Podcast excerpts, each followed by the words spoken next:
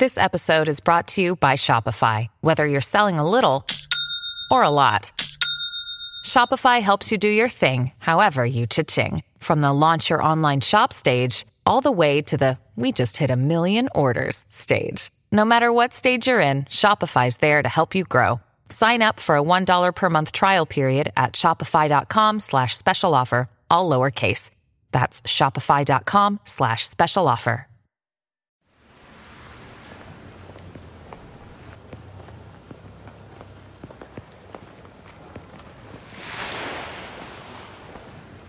O Praia dos Ossos é um podcast original da Rádio Novelo. Esse episódio bônus era exclusivo para assinantes da revista Piauí, que apoiou o podcast. E agora foi liberado para todos os ouvintes. Como é que é seu nome? Desculpa cantar. Meu nome é José. José. Isso aqui acabou não entrando no primeiro episódio, mas foi uma coisa que aconteceu no dia em que a gente foi conhecer a cena do crime na Praia dos Ossos.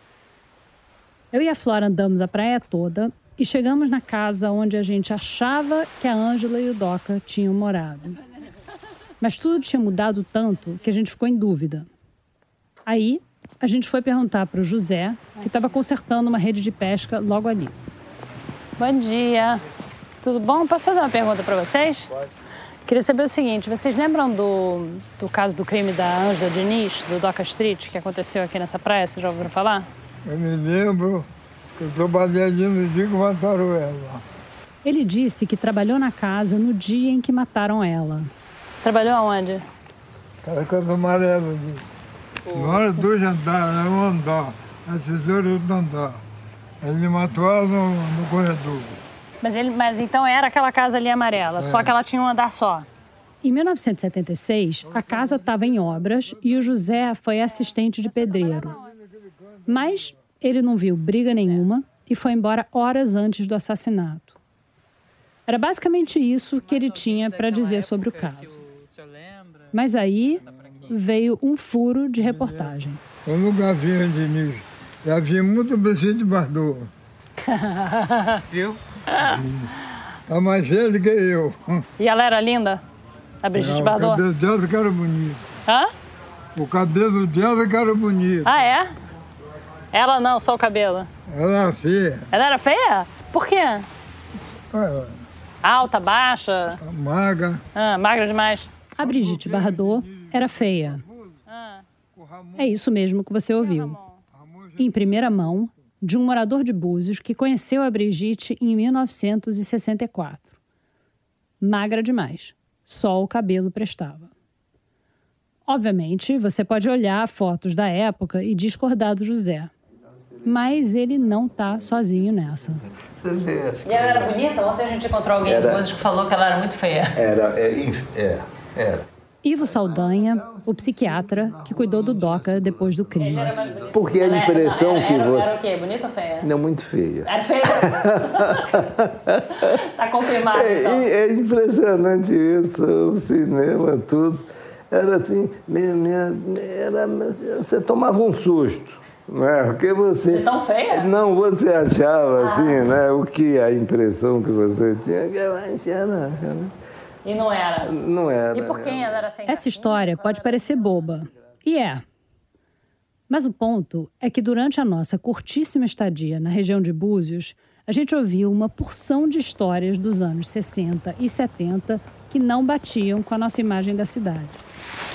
E algumas são muito reveladoras sobre o um mundinho doido onde a Ângela e o Doca chegaram a pensar em recomeçar a vida. Como é o nome? Naquele dia, em junho de 2019, ao cair da tarde, a gente foi atrás de um bar chamado Mar Azul. Aqui é a. É a como é que chama? Rua das Pedras, é, né? É. Nossa, não mudou nada, só mudaram as lojas, não, uma loja para outra. Mar azul, tá aqui. A gente estava procurando o dono, um argentino chamado Nicolás Savelaneda, que todo mundo em Búzios conhece como Nicolau. Várias pessoas tinham comentado com a gente que a família dele estava na comunidade há anos e anos e que ele teria muitas histórias de Búzios daquela época. O Nicolau tá aí? Ah, tudo bem? Tudo bom, Nicolau Sua Branca? Tudo, tudo bem? bem? Tudo Prazer. Prazer. Tudo jóia? Tudo bom? A gente se apresentou e ele comentou que o irmão dele estava de visita de Nova York. Ele está em casa aqui. Se vocês ah. querem, acho que fica melhor do que. É, fica melhor, pode? Quando a gente soube disso, enfiamos o Nicolau na nossa doblô. Melhor que um Avelaneda, só dois. Vamos lá. Ei, ei. Você vinha de férias aqui ou você morava aqui? É, é, olha, a gente veio parar aqui em Búzios por uma. uma a gente, papai era diplomata, né? Na, onde a embaixada era no Rio de Janeiro na época. Segue reto, sim. E uh, teve um problema na, na Argentina que não mandavam dinheiro para as embaixadas, ficou quase um ano sem mandar dinheiro. Não sei se foi uma revolução, algum, algum problema desses que dá na Argentina. E uh, aí papai tinha que alimentar a gente e comprou uma máscara, saía, saía mergulhar, pegar os peixinhos aí no arpoador. E, e, com, bom, com peixe, já pouquinho de feijão e arroz, já tinha, já fazia a refeição. Ele, ficou, ele começou a gostar da pesca submarina e depois foi uma das grandes paixões dele pescar, né? Então, na época, ele pescava no rio com o Arduino Colassante, uma galera, o, o Pedrinho Correio de Araújo, que eram os parceiros de, de mergulho, né? Depois de se apaixonar pela pesca, o Ramon Avelaneda, o pai do Nicolau, foi e transferiu toda a família para o que naquela época era o meio do nada. Era, aqui era um povoadozinho, pescadores bem, bem primitivo. Papai comprou uma casa de pescadores, e não tinha geladeira, por exemplo. Então eles improvisaram com os isopores e, um, e uma fuselagem de um, um, helicóptero que tinha caído na Praia do Forno.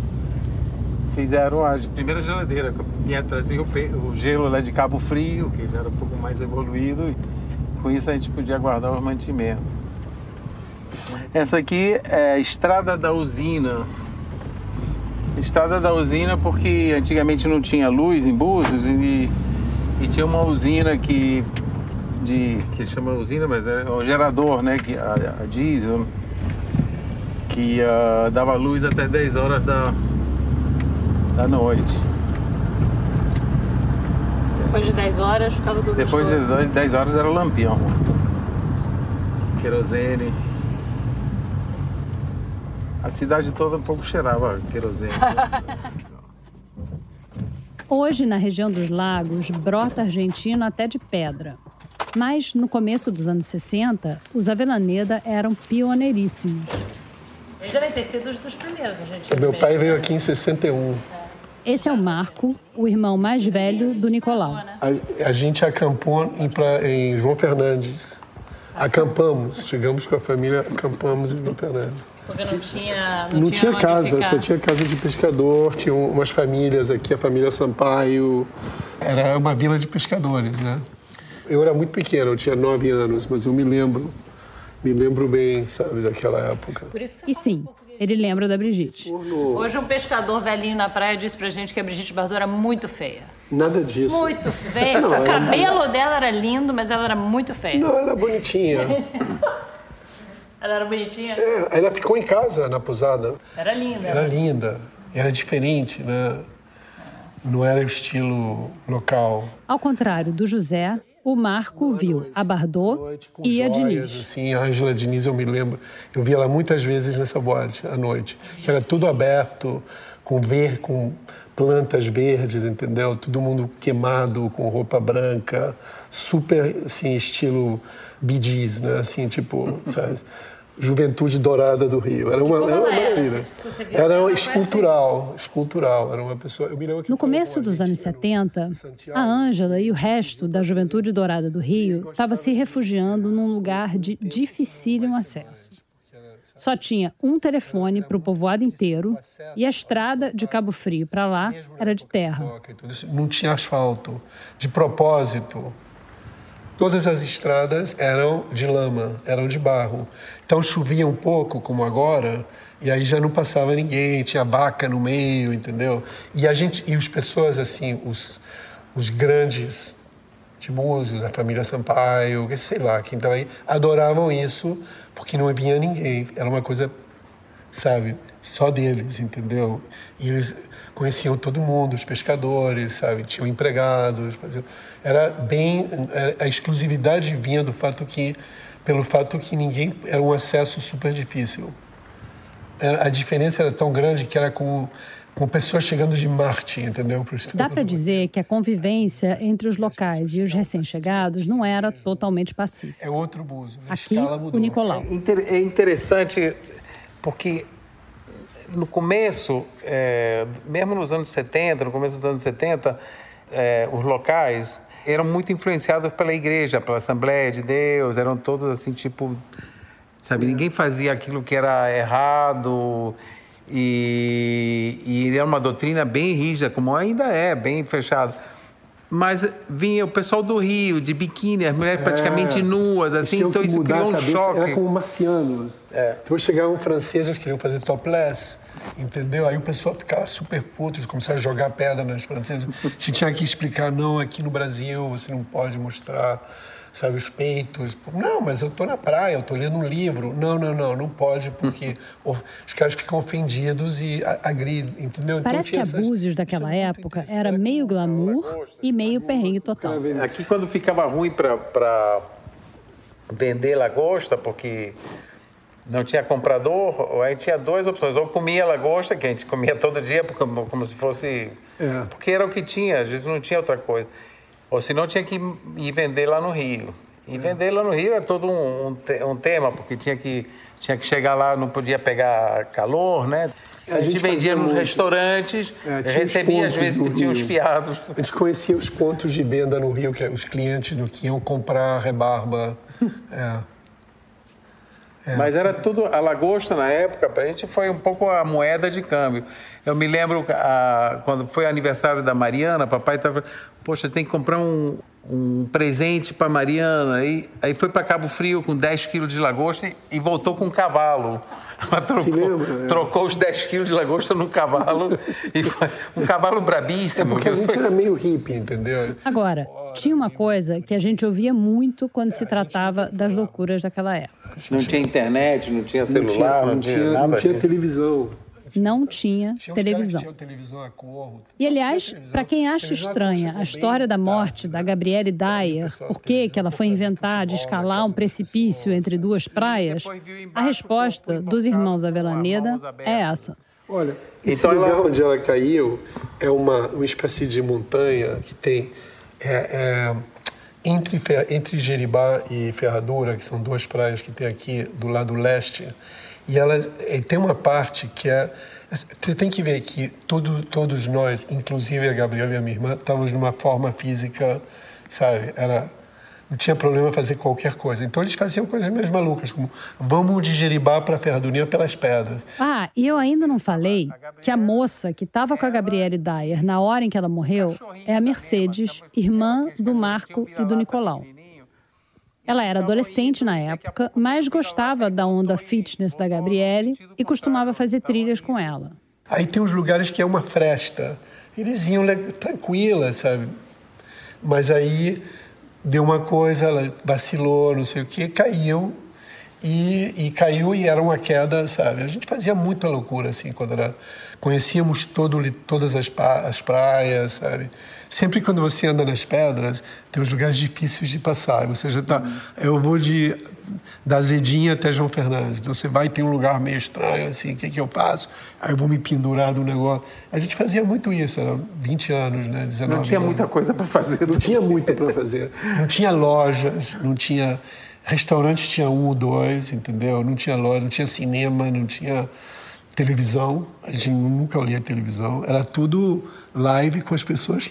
Seresta tinha, bar tinha, só tinha entendeu? Casa de amigos. Na ausência de televisão, os moradores daquela aldeia tiveram que inventar sua própria diversão. Algumas das soluções para esse problema eram, digamos, convencionais. Tinha bares, tinha boatezinhas. E tinha embaixo tinha uma disco. Embaixo do restaurante, bar, tinha uma discozinha pequena que seria como a metade dessa sala com ar condicionado que você ficava congelado, entrava, ficava congelado em um inferninho. Aí ficava todo mundo dançando assim.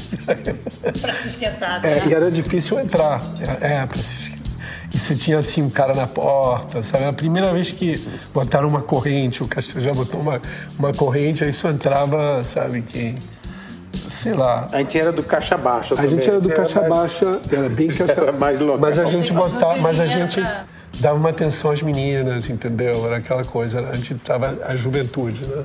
Se você se apresentava uma cara limpa, sabe, assim, com o cabelo lavado, sem nós, sabe assim, uma roupa mais ou menos legal, umas meninas apresentáveis, ou então sem meninas apresentáveis, sem, pelo menos assim, tinha que ter o look, né, daquela época, era um look assim, bidis, vamos dizer, entendeu? Com as correntes e tal, sabe?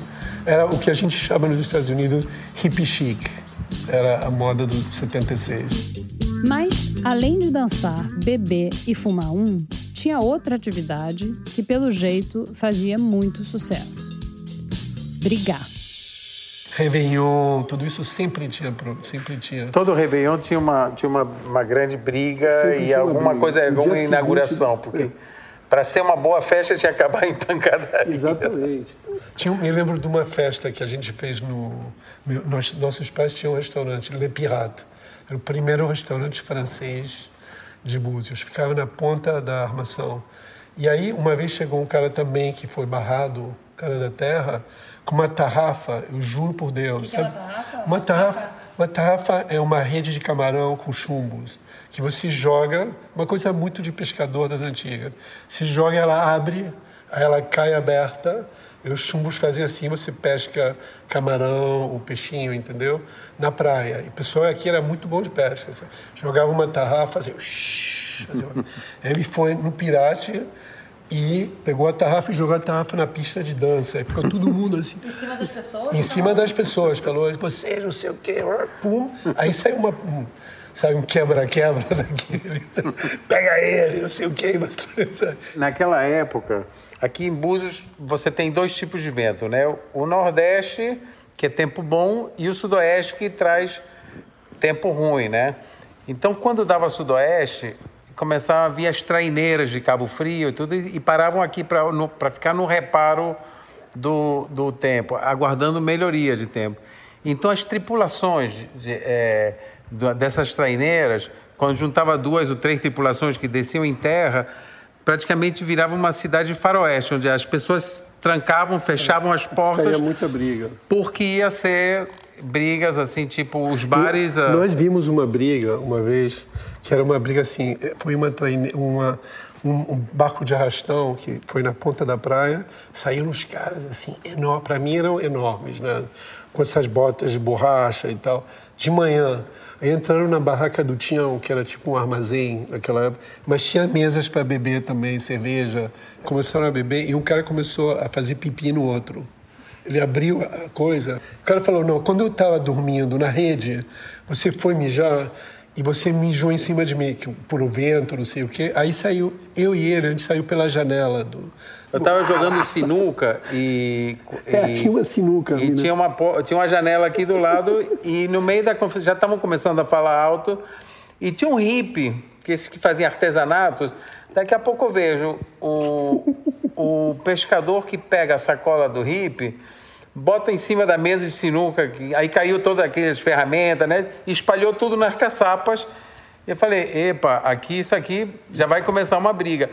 Eu saí pela janela, e atrás veio um banco que quase me acerta e, e depois aí foi uma briga que estava o Fernando, dono do, do bar, com, com uma 12 e sem saber o que fazer, porque as pessoas estavam brigando assim, tipo, tinha mais ou menos assim um, um tapete de vidro de garrafas quebradas e o Era pessoal briga- e pessoas descalço fortes, né? brigando no meio do vidro e, e a, a única eh, a única, é, digamos, autoridade que tinha naquela época era. Não, não adiantava chamar a polícia, mas chamavam os bombeiros, os bombeiros vinham. É. Então, uma... para chegar de Cabo Frio para cá era uma hora e tanto. Aí já tinha acabado a briga, já está todo mundo ensanguentado. A gente passou uma noite ouvindo lembranças de quebra-quebras épicos, autoridades distantes e uma precariedade meio romântica e meio assustadora. Dava um pouco de inveja da juventude deles. A música naquela época era, era impressionante. A gente, a gente, tinha aquele restaurante Le Pirate, que era o único lugar onde tinha, onde tinha som, bagunça, som alto, muita caipirinha. Tudo. É. E teve um episódio onde chegaram uns caras, entraram e foram assaltando mesa por mesa. E a bagunça lá dentro nunca terminou, ninguém, nunca ninguém se percebeu, ninguém falou pro outro que tinha sido assaltado. Muita bagunça. E depois, do, depois no final, ah, você assaltaram, você também me assaltaram. E o pessoal continuou, não parou a brincadeira por causa disso. Segundo os irmãos Avelaneda, a brincadeira coletiva começou a parar bem na época da morte da Ângela. Para mim, acabou Búzios com a morte da Ângela Diniz. Por quê? Porque aí perdeu-se a inocência do lugar, entendeu? Aí teve uma coisa, veio, perdeu-se um pouco. Que inocência, como você Não, mas uma inocência de brincadeira, entendeu? De que todos somos amigos, de ficar de porre. Tem uma briga, mas é uma briga, sabe? Não... Mas aí quando tudo ficou homogeneizado por causa de crime, chegou o perito tal, chegou a imprensa, então acho que foi assim com um pouco a fim, o fim da festa, entendeu? Assim, ponto na balança, o fato da ponte Rio-Niterói ter ficado pronta em 1974 deve ter afetado um pouco mais a vida em Búzios do que o furor em torno da morte da Ângela, alguns anos depois. Mas parece que veio tudo junto. Falando sobre Búzios antes daquele momento, o Marco chegou a fazer um paralelo com Macondo, a aldeia do romance Cem Anos de Solidão, do Gabriel Garcia Marques. Macondo é uma comunidadezinha isolada do resto do mundo, onde as coisas mais inacreditáveis acontecem, mas ninguém estranha porque não tem nenhum ponto de comparação. E, é claro, não tem televisão. Era uma maravilha de lugar. Esse, realmente, esse, por isso que eu falo, o negócio da Ângela, Diniz e tudo isso foi o fim de uma época. Porque foi realmente quando, sabe, teve esse drama, aí veio a televisão, aí, sabe, aí já o povo ficou mais, mais assim, menos idiosincrático. Então já começam, já a pessoa já começou a se tocar que Búzios não era um universo contido em si mesmo, sabe? mas era parte de outra coisa. É por isso que eu, eu digo que é o fim da inocência, entendeu?